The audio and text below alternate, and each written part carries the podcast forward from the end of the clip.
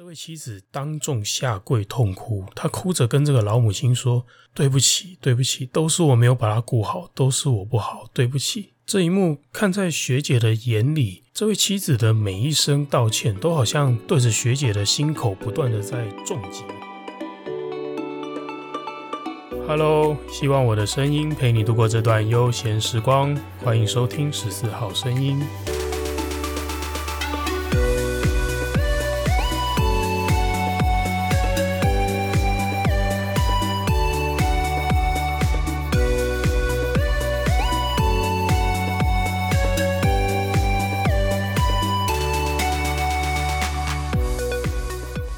嘿又是我，欢迎收听这一集的十四号声音。今天要来聊一个主题，叫做重要的公告。今天没有要聊特别的主题，今天是一个重要的公告。公告什么呢？十四号声音决定推出一个全新的专题，叫做《十四号声音爱尔之声》。在第三十七集的时候，我提到的一个救护故事，是我出勤急救一个婆婆，我自己。心里得到非常非常多的震撼的一个状态。那在这个故事当中，我得到非常多的回馈。那也有很多的听众朋友跟我说：“诶，他听这集听到哭了，非常的有共鸣。”其实我很喜欢这样子的交流，并不是说我很爱把大家弄哭，是当你自己的一个这么深沉、这么难过的情绪，你表达出来，而且有人理解，有人感动，有人跟着你一起哭。我觉得这是一件非常非常安慰、非常抚慰人心的事情。于是，我想把我创立的这个平台奉献给所有在救护圈、在医护圈努力的人。我想要把十四号声音借出去。如果你信任我的说故事能力，而且你有故事，你有感触想要抒发，但是又不太确定身边的人到底能不能够理解的时候，你可以试着把你的故事用私讯的方式告诉我，或者你用语音讯息，甚至是直接约我开一个线上的会议，我会向你确认故事的内容和细节，然后用我的声音帮你把这个故事说出来。而当然，有听众听到你的故事之后，如果他有感触、有共鸣，给出回馈的话，我也会再把这样子的回馈转述给你知道，因为我真的很希望。在医护圈，在救护这个圈子里面的所有的同仁，我们一定都会经历很多很多的人生故事，我们都看尽人生百态。那这样子的一个冲击，这样子的一份情感，如果能够有一个平台让你好好的表达，而且在这个平台当中，如果能够得到回馈，如果在这个平台当中，毕竟是跟你相同圈子的人。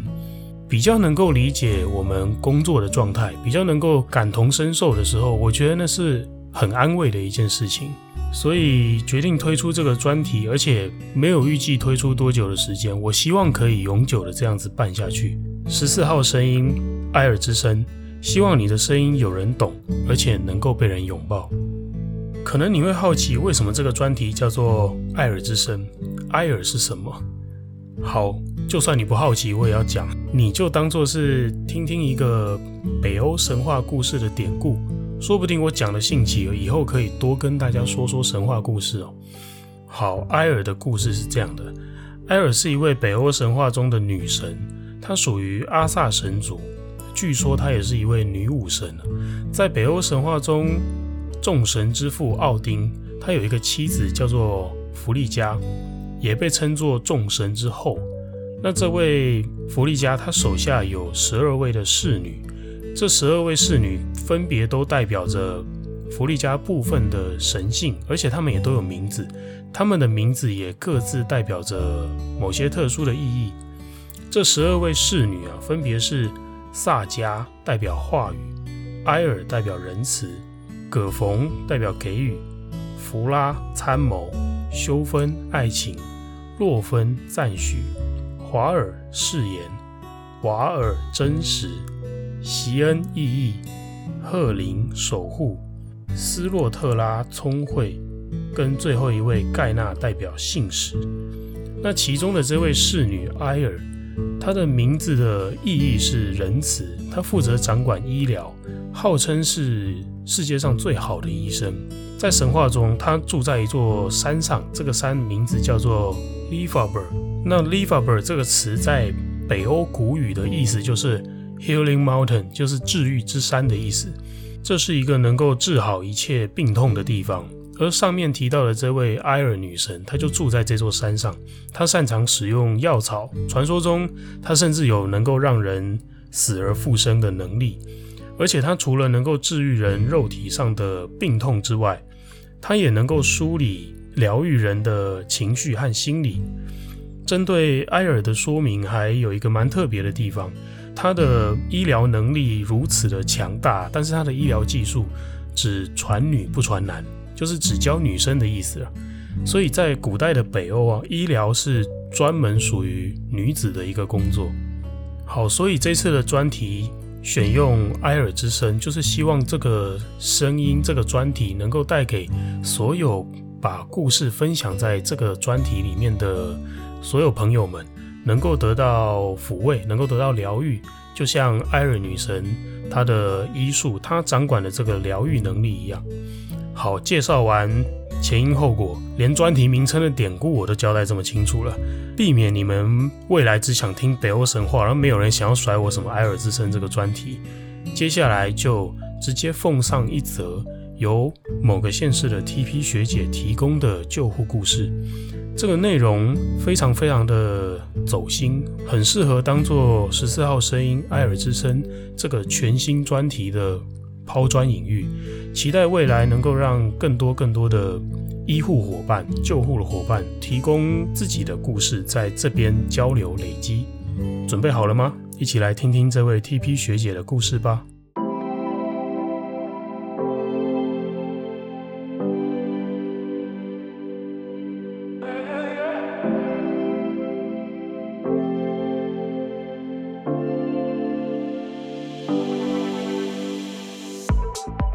这个故事是一趟救护案件，这是 TP 学姐在职业生涯中的第一个欧卡案件，同时也是一个令学姐非常心痛、印象非常深刻的故事。这个案件对她往后跑救护的心理状态留下非常非常深刻的影响。当时这位学姐还只是一个初级救护技术员，只是一个小小的 T1，还不是 TP。他刚分发下单位到分队去服勤。每一个消防新人在正式成为队员之前，都会有一段实习的期间。你可以把它理解成一个新人试用期啊。那分队为了要让新人能够尽快的进入状况，能够胜任救护的这个勤务，都会安排新人去跟车。什么意思呢？就是担任这台救护车的第三人助手的这个角色，跟着原本救护车出勤的两位队员、两位学长一起出勤，一起实习见习。这一次的勤务呢，就是故事的主角这位学姐跟着一位 TP 学长和一位 T2 学长搭档。那 T2 就是中级救护技术员的意思。这一次出行的这台救护车刚好是一个高级救护技术员带中级，然后搭配一个学姐初级，这样子高中低三人组的一个组合。那这一次的案件呢，是一个胸痛的案件。患者是一位大概四五十岁的男性，他是一个一家之主。救护车到达现场的时候，这位患者已经走到家门口去等待救护车。但是这个患者的状况啊，光用眼睛看就让人感觉非常的不妙。这个患者手掐着自己的胸口，额头跟脸颊都冒着冷汗，让人一看就知道他真的非常非常的不舒服。这绝对不是假装的出来的，冒冷汗是没有办法假装的。那这位大叔嘴唇发白，那需要他的太太搀扶着才可以勉强的站在门口等救护车。那从外观上来看，他可以说是一个非常非常典型的胸痛的患者，而且从这样子的外观上，极有可能他是心肌梗塞。这样子的病人是随时有可能会猝死的。当时的三名救护员啊，由最高级的这位 TP 发号施令，这是理所当然的，因为他 level 最高嘛。但是这位 TP 当时给的第一个指令是，请患者自己走上救护车。诶，学姐这时候听了就觉得不太对劲，她想说，诶，不对啊，疑似心肌梗塞的病人，不是应该要尽量减少他的活动量吗？这样才不会增加他的心脏负荷，导致最后病情恶化，那怎么还会叫他自己爬上救护车？我们难道不把担架拉下车来接他上去吗？我们训练上课的时候不是都这样教的吗？但是无奈，这个学姐当时她只是一个小小的 T1，只是一个初级救护技术员，在场就属她等级最低了。那另外一位 T Two 学长面对 TP 的指令也没有特别表示什么意见，这位学姐就觉得我自己也跟着照做吧。加上学姐当时觉得。那位 TP 学长其实非常非常的资深，而且救护技术很纯熟。可是这个学长并不是那么好沟通，他给人的距离感很强，这也就更让学姐决定，那好吧，他的命令既然是这样，我就乖乖配合好了。到了病人上救护车，准备要把他送到医院的时候。TP 的这位学长去前座开车，那后座只留下学姐跟另外一位 T2 学长在后座的医疗舱照顾病人。但是很奇怪，这个病人自从上了救护车之后，他的情况就不太对劲，感觉他好像变得更不舒服。直到学姐发现这个病人的呼吸好像诶变得怪怪的。他提醒身旁的这位 T Two 学长，那这位学长这时候才伸手去检查一下这个病人的脉搏。那当时这位 T Two 学长的年资其实也才刚满一年而已啊，也是非常非常的轻。加上救护车开动的时候，其实会有震动的关系，所以这个检查脉搏的动作也花了比较长的时间，才评估确认这个患者已经没有脉搏了，在车上欧卡。这个时候，在救护车后座的学姐跟 T2 学长才手忙脚乱的开始急救。那一下请家属帮忙拿电击器，那一下 AED 的贴片又贴歪，贴错位置，又要修正。总之就是一阵人仰马翻啊！直到救护车抵达医院，交给医院接手急救之后，才稍稍的缓解学姐这个紧张疲惫的身心啊。但是这时候学姐并不知道。对他真正的冲击其实还在后头。在医院急救了一段时间之后，这个病人最后并没有被救活。在医师宣告急救无效的这个时候，学姐他们还在医院。这时候学姐看到的画面是病人的妻子在急救室外面守护着。这个病人的老母亲赶到医院的时候，这位妻子当众下跪痛哭，她哭着跟这个老母亲说。对不起，对不起，都是我没有把他顾好，都是我不好，对不起。这一幕看在学姐的眼里，这位妻子的每一声道歉，都好像对着学姐的心口不断的在重击，因为这让学姐想起，如果当时在接这位病人的时候，她自己如果能够勇敢的开口，请学长把担架拉下来接病人上车，不要畏惧什么资深学长的距离感。不要怀疑自己只是助手，人家怎么说我怎么做，不要有这种老三心态。只要自己勇敢一点，表达自己的专业看法，哪怕只是跟学长多问一句，确认一下，会不会这位大叔的病情就不会恶化的这么快？会不会他们就不用在车上急救的手忙脚乱？有没有可能这个大叔最后能活着到医院接受治疗，而他的妻子也就不用像现在这样在他面前下跪痛哭？更不用承受着他可能长达一辈子的自责痛苦。其实这样子的情况是我们每一位救护员都会遭遇到的情境。我不敢说这是日常，但是绝对也不是偶然。每一次我们出勤，我们自己做的多好多差，真正的评分其实只有我们自己心里最清楚。眼前这位下跪、自责、痛苦、伤心欲绝的家属，他完全不会知道当时在救护车上急救的救护员做的到底是好是坏。那这是不是相当于我们的缺失？我们犯的错，可能会成为这个病人家属一辈子的痛，会折磨他不知道多久。当年初级救护技术员训练的时候，教官对我们说：“救护就是良心事业，做得好，做得坏，永远都只有自己心里最清楚。”直到学姐在急救室外看着眼前这一幕的发生，她才终于知道教官讲的这句话“救护是良心事业”这句话是多么的深刻，多么的真实。这份愧疚和懊悔真的非常非常的沉痛，使得学姐直到隔天下班回到家，她只要想起急救室门口的那一幕，她依旧会失声痛哭，难过好几天，难过好久。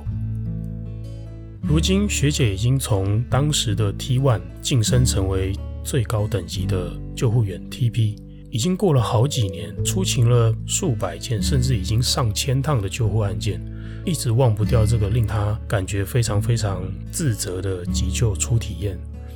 其实我想，不仅仅是救护员，每一个现在我们看起来他拥有强大信念的人，他的这个巨大改变了，那份深刻悔改的背后，往往都是一段令他非常沉痛的一次懊悔，恨不得时间能够倒转重来的那一种。这次的事件过后，学姐她也对自己承诺，未来不论自己年资多么的长，多么的资深，绝对不要成为一个听不见别人提醒的 TP，不要成为一个固执的人。而学姐偶尔也会把这样子的一份心情跟后进的晚辈分享，期望未来我们的救护环境可以变得更好。万一某天我们自己的家人需要救护员到场急救的时候，至少这一组救护人员可以更仔细、更谨慎地对待我们自己的家人。虽然这份理想偶尔还是会被资深的学长泼冷水，跟他说。等你再过个五年十年，我再看看你还会不会这么热心，会不会这么热忱啊？不过别人怎么说都无所谓。我想对学姐来说，我有我自己的信念，我有我的坚持。救护是一份良心事业，我只求自己问心无愧。好了，以上就是今天想跟大家分享的内容。希望我们在人生中，不论经历多沉痛的懊悔打击，都能够将这份。悲痛转化成我们前进的动力，变成我们学习的养分，用这份经验来把世界变得更安全、更美好。十四号声音，爱尔之声持续的募集全国所有救护人员、医护人员，你们出勤看到的、听到的生命故事，希望这里能够成为一个你抒发心情、疗愈自己的平台。好了，如果听完今天的节目，你有任何的心情感触想要跟我分享的话，都欢迎你私讯到我的 IG 账号 Martin 赵十四，我都会认真的看过每一则留言，并且做出回复哦。喜欢十四号声音的话，也请帮我在 Apple Podcast 上面留下五星好评，多多分享我的节目，让更多的人听见哦。很开心我的声音能陪你度过这段美好时光。十四号声音，我们下次见喽，拜拜。